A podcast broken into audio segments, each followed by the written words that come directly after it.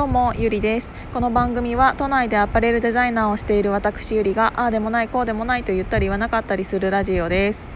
今日もね今日もっていうかさっきもアップしたんですけどあの引き続き外であのラジオを撮っているのでちょっと遠くの方で工事をしている音とかあとこの風の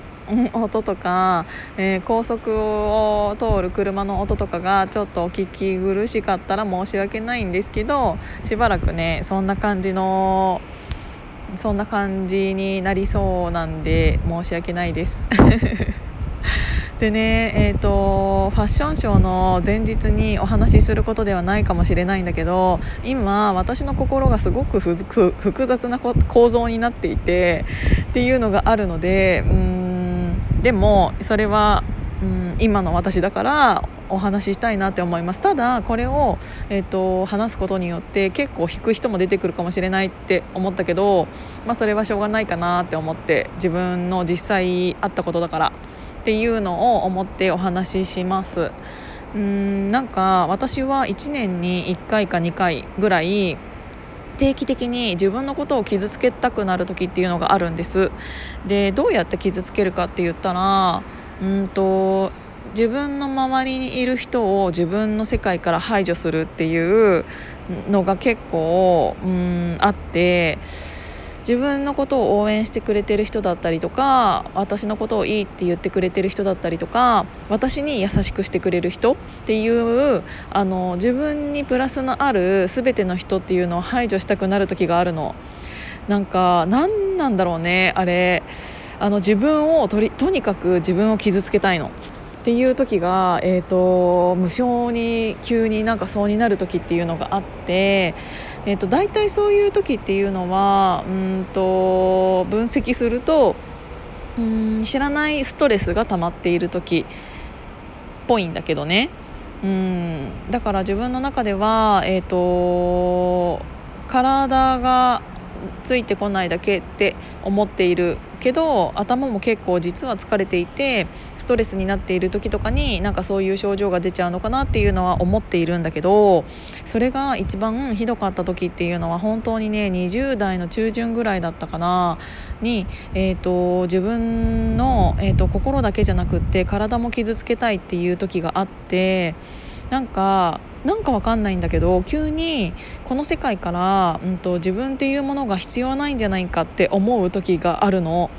でそれって皆さんもありますよねきっと。で私だけじゃないかなって勝手に思ってるんだけどであってでそうになった時に私はいい方向に進めることも、うんと、行動力があるのと同じで悪い方向に自分の物事を進めることに対しても行動力があるの良くも悪くも。だから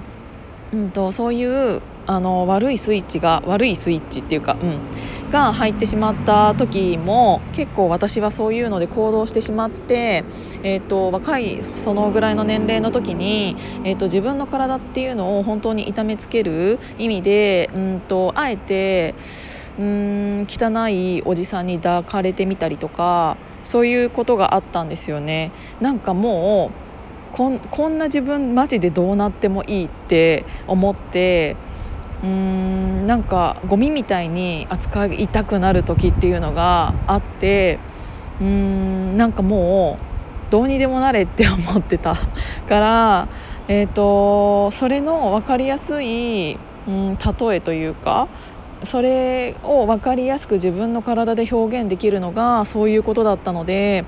そういうことをしていた時期っていうのがあったんですよね。あのそれはうんとすごく大切な彼氏がいた時もそうだったし急に何か自分っていうものがこの世からいなくなってた方がいいんじゃないかって思う時がどうしてもなんかあってきっとなんかわかんないけど強がってしまったがために承認欲求っていうものが膨らみに膨らんで爆発しちゃった結果がそうなのかなって思いました。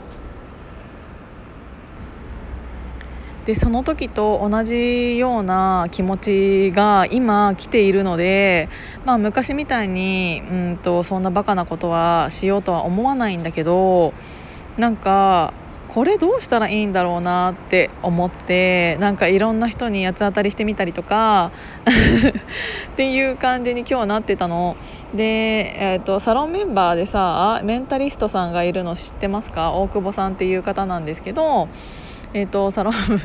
サロンメンバーさんに聞いてみたの。なんか私今こういう状態でそれって何なの？ってなんか1年に1回や2回どうしても私自分のことを、うん、傷つけたくなる時があるんだけどそれって何でなの？っていう話をしたら、えーと、そのメンタリストがね教えてくれたんだけど自分を傷つけたりすると心拍数が上がったり下がったりっていうのが激しくなるんだって。まあそうだよねって思うんだけど。で上がったり下がったりっていうのをちょっとなまっちゃったかな。上がったり下がったりっていうのをこうやってなんか繰り返すことによってあの心が安堵感を覚えたりするんだって。だから何か落ち着きたい時に落ち着けない時あえて自分をそうやって無理やり傷つけてえっ、ー、と安堵感を得ようとする生物学的なうーん仕組みがあったりするらしくってもしかしたらそういうのかもねっていうお話を聞いたんだけど、うん、そんなメンタリストでも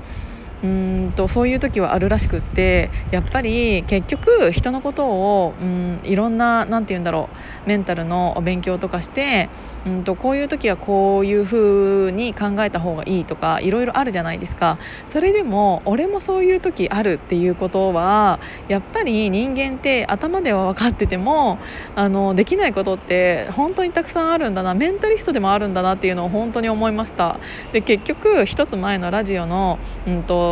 内容にも戻ってしまうかもしれないんだけど 結局ね